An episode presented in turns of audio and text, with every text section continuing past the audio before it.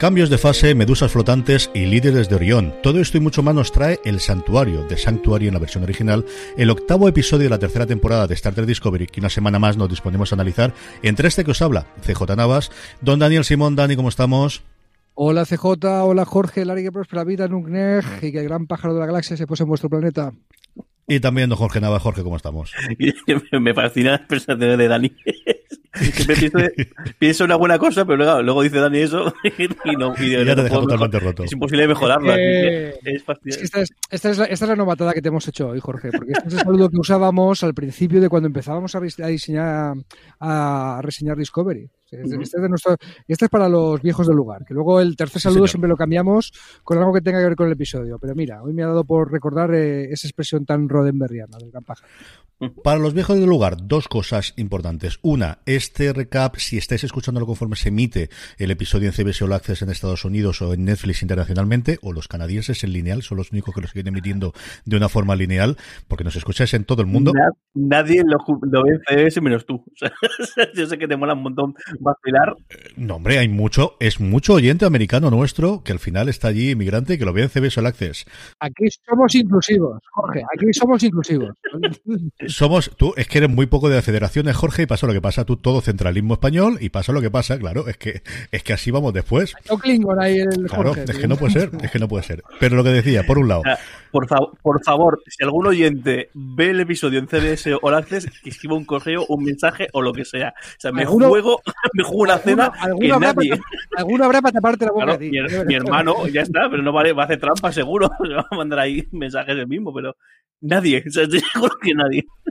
Yo ahora voy a decirle a Charlotte que diga que nos mande Charlotte y Madison, y así son dos, dos oyentes nuestras que nos oyen. Pero bueno, intentando recuperar un poco esto antes de que se vuelva una locura, y para un día que no grabamos por la noche ya estamos así. O sea, tienen narices las cosas. Dos cosas rápidas. Una, para aquellos que estáis escuchando los programas recap conforme se emite el episodio de emisión, hemos tenido muchísimo retraso por mi culpa durante esta semana, así que este recap va a ser bastante rápido, porque inmediatamente, conforme acabemos de grabar este, vamos a grabar el del noveno episodio que lo vais a tener disponible mañana. Mi idea es colgar hoy este y mañana tendré disponible ya ese de Terra Firma parte 1, pero que se quede para siempre para aquella gente que nos escuche. Y luego, aprovechando lo que nos decía Dani, he recuperado todos. Teníamos alguno de los, de los episodios perdidos, pero estamos haciendo la migración a, a Spreaker de todos los episodios clásicos y están absolutamente todos en el feed de Universo Star Trek, todo lo que hemos hecho. Y mi idea es también recuperar algunos reviews, algún programa especial que hicimos en su momento y tener ese feed de Universo Star Trek que lo tengamos para todas las series nuevas y cuando nos animemos, pues a lo mejor recuperar un momento de las películas, o a lo mejor en verano si ningún estreno, que no tiene pinta, porque parece que aquí la maquinaria va a pasar, no va a parar, pero que a lo mejor en algún momento dado podemos hacer algún episodio extra, que los tengamos absolutamente todos, como os digo, en vuestro reproductor de confianza. Estamos mirando la Spreaker, pero no hace falta que lo escuchéis ahí, lo podéis escuchar allí donde sigáis escuchando. Todo este rollo para deciros que vamos a hablar de este santuario eh, de una forma posiblemente más rápida, digo esto al principio, luego sabemos que no va a ser verdad, pero vamos a comentar el episodio. Un episodio dirigido por Jonathan Frakes, es el segundo de los tres que va a dirigir esta temporada. El guion es de Kenneth Lynn y Brandon Schultz, y lo que nos contaban era que Book recibe un mensaje y vuelve a su planeta que ha sufrido un desastre natural y ahora está controlado por la cadena Esmeralda y es el primer momento, Dani, nos metemos ya en el meollo del asunto en el cual empezamos a ver a la líder de la cadena Esmeralda como la mala malosa y además mala malosa que mata a que manda que mata a sobrinos con muy mala leche desde el principio y que llevaremos durante toda la temporada y que persigue a Andorianos con las antenas capadas. Sí. El hombre, de momento, el, todavía tendrá tiempo de brillar este personaje. Es la mala malosa. No, eh, como tenía un nombre neutro que no acababa ni nada ni no, pues tampoco sabíamos si era chico o chica. Yo creo que también jugar un poco con el impacto de que sea un personaje femenino, la jefa mafiosa, que suele ser un papel reservado a la cosa masculina, pero este es, esto es Star Trek y aquí eh, tenemos diversidad hasta para esto, ¿no? Y, y, es lo que nos gusta. Hombre, yo la veo un poco la típica señora de la guerra, ¿vale? la federación ha desaparecido, el Estado ha desaparecido y entonces, como, como no hay un Estado central que, que, imponga seguridad, ¿no? pues el, cada, uno, cada uno toma control de su pequeño territorio pequeñito. Está muy, muy, muy obsesionada con este andoriano de, de antenas cortadas que yo le declaré el True Believer de la semana cuando salió. Y al final del capítulo nos dicen por qué está tan obsesionada. Pero sí, está claro que tal y como han puesto al pie del tablero, aunque luego pasen cosas más importantes que lo de esta villana, es un personaje que, tiene recorrido, que nos están dando a entender que vamos a saber más de ella. Jorge.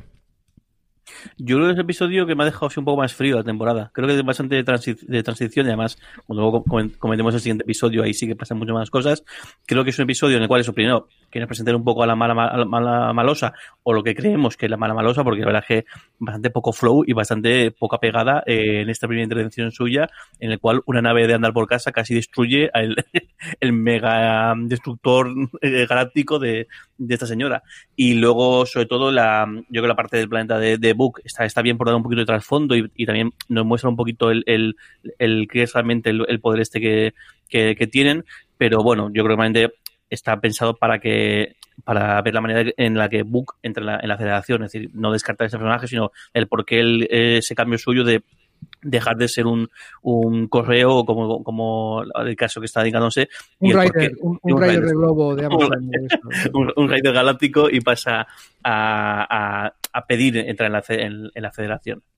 Sí, es uno de los cambios grandes que hay, Dani, que es eh, Book, eh, que era el personaje que había llevado a Michael a, descubrir nuevas cotas de su, de su personalidad y cosas distintas, y que ahora yo creo que llevamos al menos dos o tres episodios en los que no sabemos cómo hacer con él, y yo incluiría también este episodio en el que nos vamos a ver este paraíso en la Tierra, que al final no deja de ser Vancouver y alrededores rodando, con lo cual a mí tampoco me hizo demasiada cosa, con una trama un poquito extraña de esta de que son las medusas que han salido del mar, y entonces la única forma que tenemos, no hay nadie quien acudir para matar las medusas, chicos. Yo creo que los ratacidas o los matamedusas tienen que haber funcionado un poquito mejor en el año 3000. No lo sé, a mí estoy con Jorge. A mí también me ha dejado bastante, bastante frío en la razón, quitando el apartamento del hermano que a mí el apartamento del hermano me ha dicho, esto es un señor apartamento de un señor de la casa. Sí, señor. si hay que vender a, tu familia y hay que vender a tu planeta, ya que vendes a la gente, lo haces con categoría y como tiene que ser. Sí, señor, ole, ole, ole, mis dieces. Esa parte me ha gustado mucho. Of course, a ver, pero si lo pensáis tampoco se va tanto de madre, tampoco es tampoco plausible. Es una época en la que al haber caído la federación, los poderes, el orden, el Estado, llámalo X, eh, los recursos escasean, escasea el de litio. Y fíjate que escasea una tontería para el resto del mundo que es el repelente de medusas espaciales, o de esperma del espacio como lo llamamos otro día. Eso que para ti y a mí es una chorrada porque no, tenemos un problema con esa plaga, en ese planeta tienen un problema con las langostas del espacio, como las llamen se le están comiendo las cosechas y la gente se muere de hambre por los animalitos. Por otra parte, es un planeta de amantes de los animalitos de personas que tienen empatía con ellos y hablan con ellos, etcétera, etcétera. Entonces tampoco pueden coger, no sé, un phaser y ponerse a disparar como Dios, ¿no? Porque no, porque ellos no son de matar animalitos y, y porque son demasiados. Entonces hace falta el repelente de animalitos, ¿vale? Eh, ya sabes que en Star Trek y en la mayoría de series de ciencia ficción le pones detrás del espacio y cuela. Café del espacio, repelente del espacio. Pues aquí hace falta el repelente del espacio. Y si escasea el dilitio, que es la gasolina del espacio, pues también te puedes creer que escasea esto, que ya te digo que para ti y a mí que no tenemos un problema con esa plaga, no es un problema, pero en este planeta sí. Eso todas las consecuencias de que haya caído el Estado, ¿vale? El Estado del No me convenció ni un duro, Jorge, ¿y a ti? Sí, yo, yo a ver, yo, yo doy todo, todos los datos de, de fe que haga falta y me creo que haga falta. Si lo único que digo es que creo que es un poco flojo. creo que, creo que podrían haber buscado una trama por la cual esta señora de guerra les tiene totalmente eh, cogidos o, sobre todo que son totalmente dependientes hasta el punto de que, de que este tipo va a traicionar a su hermano, no su hermano carnal, pero como explican, pero el, hermano más en la pues en el, en el afecto, en, el o en lo que los romanos podrían decir, eh, creo que podrían haber hecho algo un poco mejor o algo más factible o algo más creíble, pero que, da igual, sí que, o sea, le que, que así, que, que sin ningún problema, que lo compramos, compramos medusas, aceptamos medusa como, como, como plaga eh, planetaria y, ya está, y, ya arreglado. Pero que creo que podrían haber buscado algo un poquito más potente o algo, o algo más chulo, o sobre todo algo que, a ver, el que, sobre todo más pensando en la resolución, o sea que al final se juntan estos dos con un rayo que, que manda Discovery y se acaba la plaga, no sé, podrían haber buscado algo, algo más elaborado. Quitando esto, al final lo que es, es un episodio que está pensado para que, tengamos un poquito más, más de lore del, del mundo de, de, de, Book y sobre todo el hecho eso de que, de que Book se eh, des, haga ese clic en lugar de separarse de, mm. Michael, pues el pedir quedarse, eh, e integrarse en la federación, ya no solamente por el hecho de que al final tiene una relación con, Michael y, quiere estar con ella, sino de hecho que él mismo quiere ser partícipe de todo esto, ha visto lo que realmente la federación es. Ah, yo creo que es la primera vez que entiende realmente lo que es la federación. Él yo creo que no tenía tan, tan claro eh, toda esta película que montaba Michael de los valores, de lo que significa, del también del, del, del True Believer del primer episodio y demás.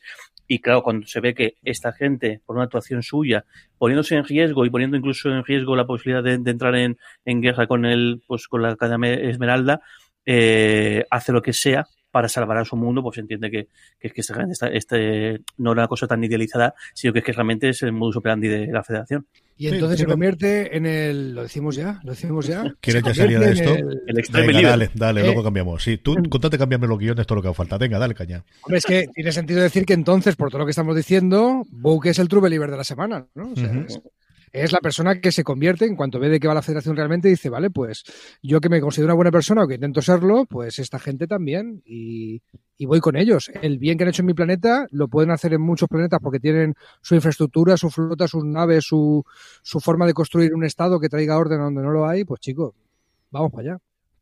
Sí, señor, esto es lo que tenemos. Luego la otra parte, eh, yo creo que en ese sentido lo que contabais, por redondear un poquito el invento, eh, funciona como funciona el episodio anterior con Michael, ¿no? Es el episodio en el que volvemos a reconducirlos después de este año de locura, juerga, vino, rosas y lo que no sea, eh, de los dos, en el que los ponemos en el sentido y en el camino del, del Señor y, y los volvemos a tener eh, para funcionar, ¿no? Y tener los dos para al final de la temporada planearlos o tenerlos dentro de, la Enterprise, dentro de la Enterprise, que tengo yo, dentro de la Discovery para, para resolver problemas y enfrentarse sobre todo a la caída de Esmeralda.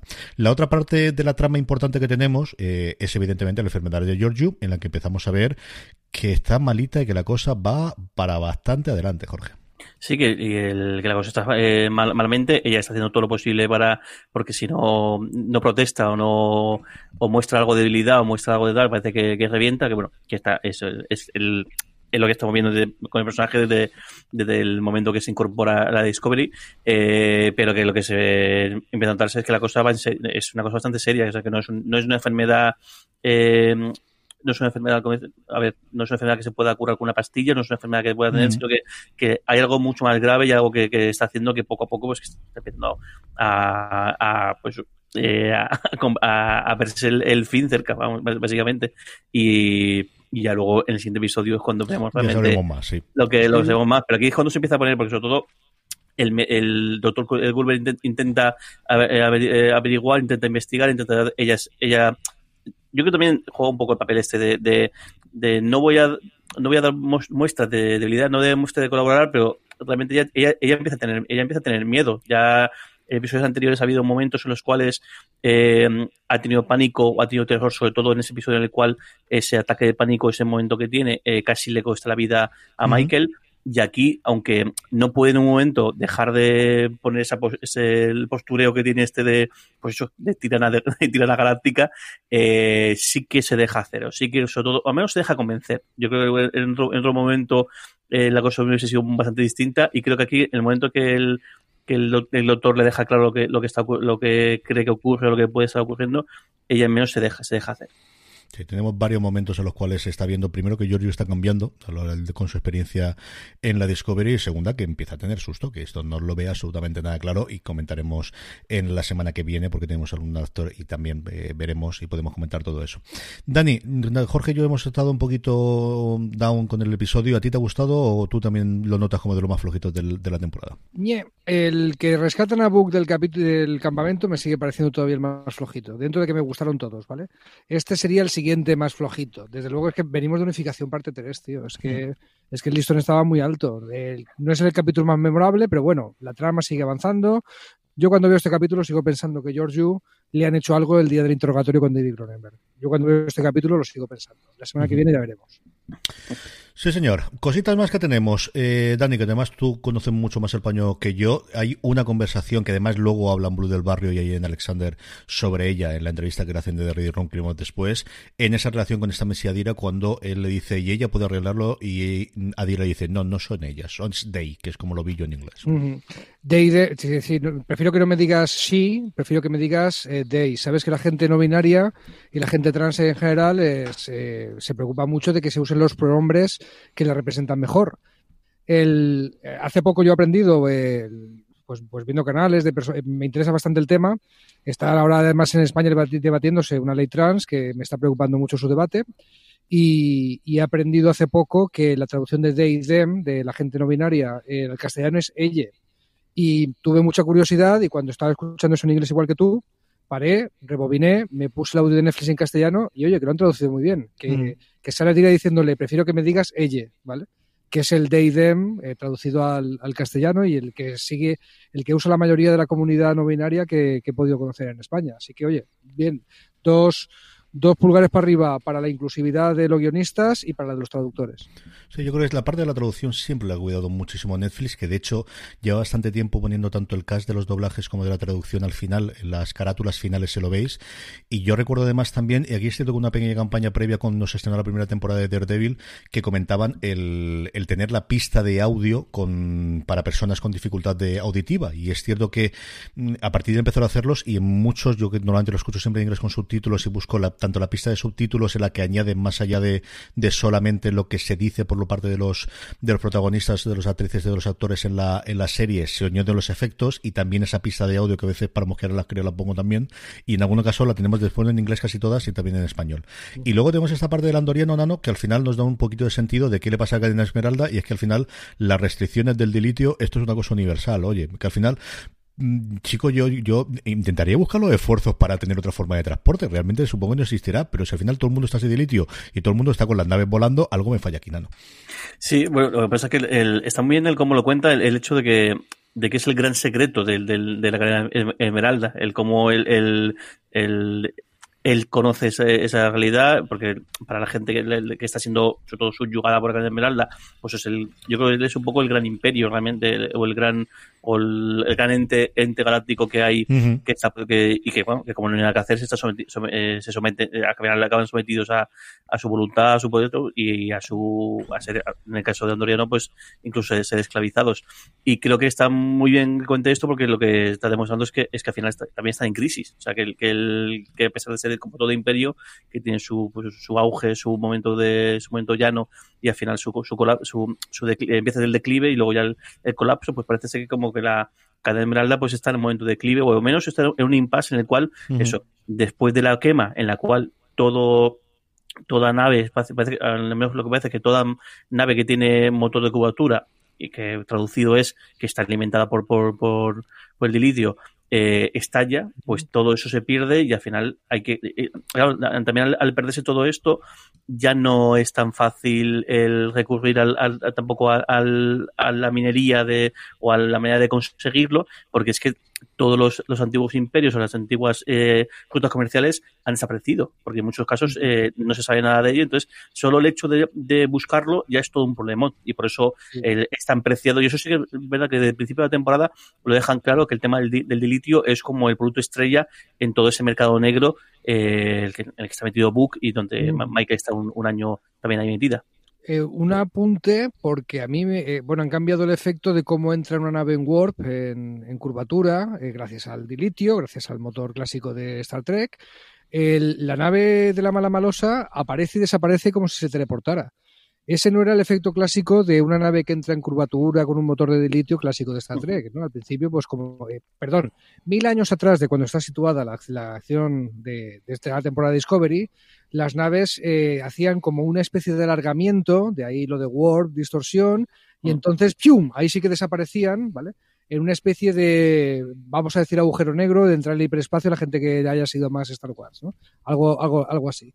Pero aquí, mm, vale, podemos suponer que mil años después, si tenemos barquillas flotantes, que es eh, las barquillas precisamente, eh, esos dos palitos de, de, los lados de la nave, es lo, lo, que tiene el motor de curvatura, podemos pensar que la tecnología ha cambiado y entonces el efecto cambia. Uh -huh. El efecto teletransportador, el efecto especial en la vida real eh, de la serie clásica con respecto a la nueva generación, cambiaba mucho claro, en, sabemos que es porque la vida real ha avanzado mucho la tecnología de efectos especiales, pero ahí tenían la excusa de han pasado 100 años. Claro que puede ser un efecto distinto. Igual que la forma que tenemos de usar un teléfono no es la misma que de, la de hace 50 años, ¿no? O sea, nuestra generación hace este gesto cuando hablamos por teléfono, los de ahora harían una cosa así, ¿no? De, con la palma abierta en vez de, en, en vez de con dos dedos. Uh, bueno, lo que quiero decir es que me sorprendió porque al principio pensaba que podían tener un montón de esporas, fíjate esto de que la nave eh, se, se, parece que se transporte, aparece que se parezca sin moverse un poquito antes de entrar en curvatura, como estábamos acostumbrados, al principio dije, esto es de litio, esto es curvatura o esto es otra cosa. Luego ya dejan claro que no, más cuando el andoriano deja claro que es que tienen un problema con el dilitio. Si tienen un problema con el dilitio y están muy fastidiados, no tienen una alternativa, no tienen un motor de esporas ni nada por el estilo. Pero podrían haberlo avisado, ¿eh? que el efecto cambiaba, porque a mí me, dejó un poquito fuera de juego. No me fijo para nada. que no. Igual tiene sentido después, ¿eh? o igual tenemos esos Klingon por ahí perdidos, o esos. Bueno, los Vulcanos Romulanos los hemos visto ya y no tiene pinta de que hayan vendido la, tecnología de los pájaros de presa o cosas similares, pero los Klingon están tremendamente ausentes de la primera temporada y digo yo que en algún sitio existirán. No creo que se haya extendido la raza. A ver qué sabemos de ellos. digo yo que no, digo yo que no. En The Ready Room teníamos tres partecitas, una como siempre sobre los eh, decorados y especialmente los trajes que están dedicando las últimas partes del último vídeo final, que es muy interesante por lo que se cuenta varias veces, de cómo están utilizando las impresoras 3D una verdadera barbaridad. Prácticamente todo se diseña inicialmente en 3D y en algunos casos sirve como mm, base sobre la cual se construye y algunas veces incluso cuando son corazas y armaduras se incorpora la propia pieza y es curiosísimo verlo en algunos de los documentales. Este también tenía una featuret sobre Osaira, sobre la mala malosa de la cadena Esmeralda, que con las declaraciones de la actriz me ha gustado más que todo lo que gustado el personaje en el episodio. O sea, de verdad que al menos ver los dos minutos, porque la actriz se las trae, es de, mm, venga, si le dejan un poquito por este lado y sacar esta bis cómica que tiene este punto, creo que está poder muy bien. Y luego la entrevista que le hacían, como os decía antes, a Blue del Barrio y en Alexander, que aquí Dani de nuevo puedes contarnos muchos más, porque yo esta canción que ellos nombran ahí dentro y varias de las cosas también la desconocía por completo. Yo también la tuve que buscar, pero en un momento dado, Ian Alexander dice que eh, cuando le preguntan qué significaba para ellos entrar en Star Trek, un poco Withon, eh, pues tiene delantera a la primera persona no binaria y la primera persona trans eh, que hacen un personaje trans y no binario en Star Trek. una serie que siempre se ha gloriado por ser avanzada en lo que a diversidad se refiere, pues da la bienvenida a dos comunidades cuya diversidad y aceptación está avanzando. El, hace referencia a una canción que en la letra dice, ni siquiera es el título de la canción, en la letra dice I've never seen a hero like me in a sci-fi. Nunca he visto a un héroe como yo en una serie o película de ciencia ficción. El, y el grupo, se, busqué la letra, el grupo se llama FKA Twice, FKA Twice, ¿vale?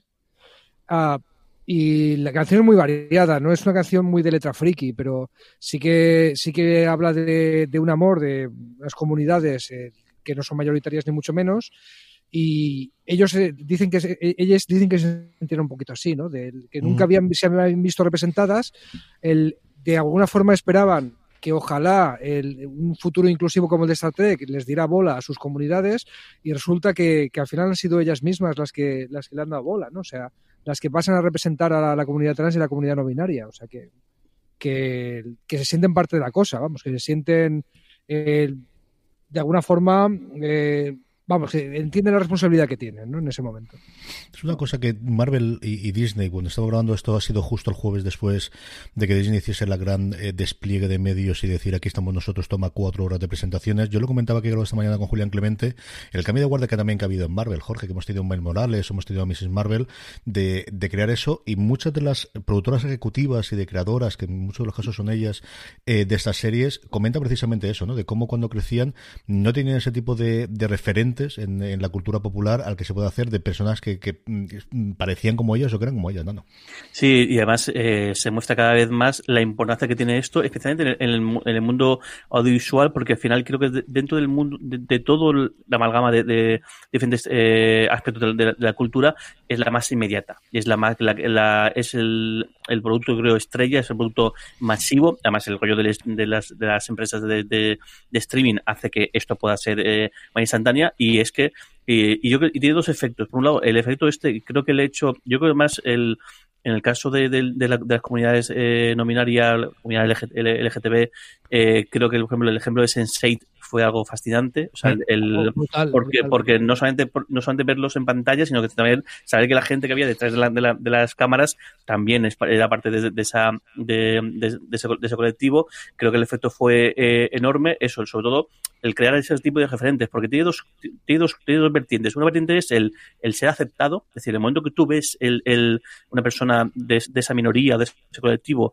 de, eh, es más fácil entender el, lo que significa ser parte de la minoría. Justo además hace un par de días empecé a ver Veneno, la serie, y también el, incide muchísimo la importancia de, de de que, ese tipo de colectivos tengan el, foco, tengan, eh, se conozcan, se, se, den a, se den a conocer para, para ser parte del proceso de aceptarles, de entenderles. Y, bueno, y ahora mismo estamos con esta minoría, quizá la la que empezó sobre todo el, colectivo eh, gay eh, y, de, lesbianas, quizás el que tuvo una entrada en el cine o una entrada en, el mundo audiovisual eh, más rápida, pero y eso por un lado, y luego el hecho, el efecto que tiene ese tipo de, acciones y no solamente en la comunidad LGTB, sino en, cualquier colectivo. Hay un efecto brutal que vi en la serie de Gambito de Dama, que está en, Netflix, que además ha sido un verdadero pelotazo brutal.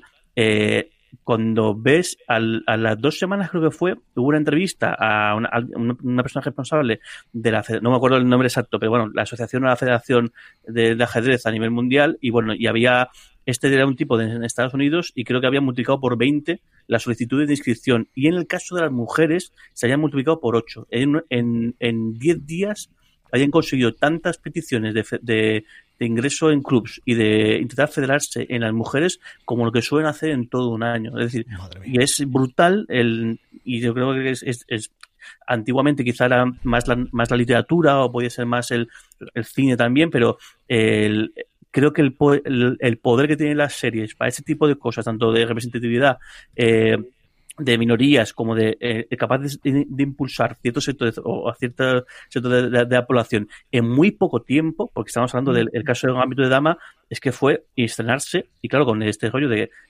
que se emite todo, eh, se emite en todo el planeta a la vez y ver que en 10 días el efecto que tiene es brutal. Y estamos en un momento que, creo que, el, que el, estas plataformas de streaming y el caso de Disney, creo que con el caso de, de sobre todo de Mrs. Marvel, el que haya un personaje que sea musulmán en eh, super, superheroína no es el eh, no es habitual. Y fíjate lo bien que les funcionó en, en, en, en papel y yo creo que en en base a un eh, petardazo cuando, cuando lleven eh, la, serie. Es serie, ¿no? ¿no? es película, ¿verdad? Es serie, serie, serie. Es serie. Creo que es un grandísimo acierto. Creo que el, el, lo de Mike Morales también han conseguido algo que parecía imposible, que era que alguien que no fuera Peter Parker pudiera ser capaz de, coger. Y también el caso de, el caso de Thor, también está la versión, la, versión eh, femenina. Creo que están jugando con eso, lo están haciendo bastante bien y, y quizá nosotros, eh, claro, además en nuestros casos somos tres hombres heteros eh, blancos, y el,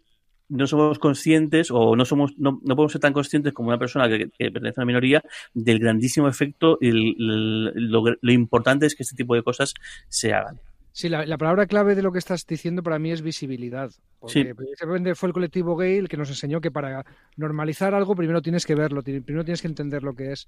Y fueron las series y fueron los cómics que me leí de, pequeño los, que para mí me, me, hicieron normalizar el hecho LGTB. Y estoy de acuerdo contigo en que nada visibiliza más hoy en día que una serie de éxito en Netflix o llámalo X. Y creo que son conscientes de ello. Y lo último, eh, CJ, ¿a ti te parece muy normal decir, es que he hablado con el editor Marvel en España para hacer un podcast? Yo aquí tengo un montón de cómics con eh, introducción de Julián Clemente, que es un tío que admiro mogollón, y a ti te parece muy normal decirlo, pero me acabas de poner los dientes larguísimos, compañero.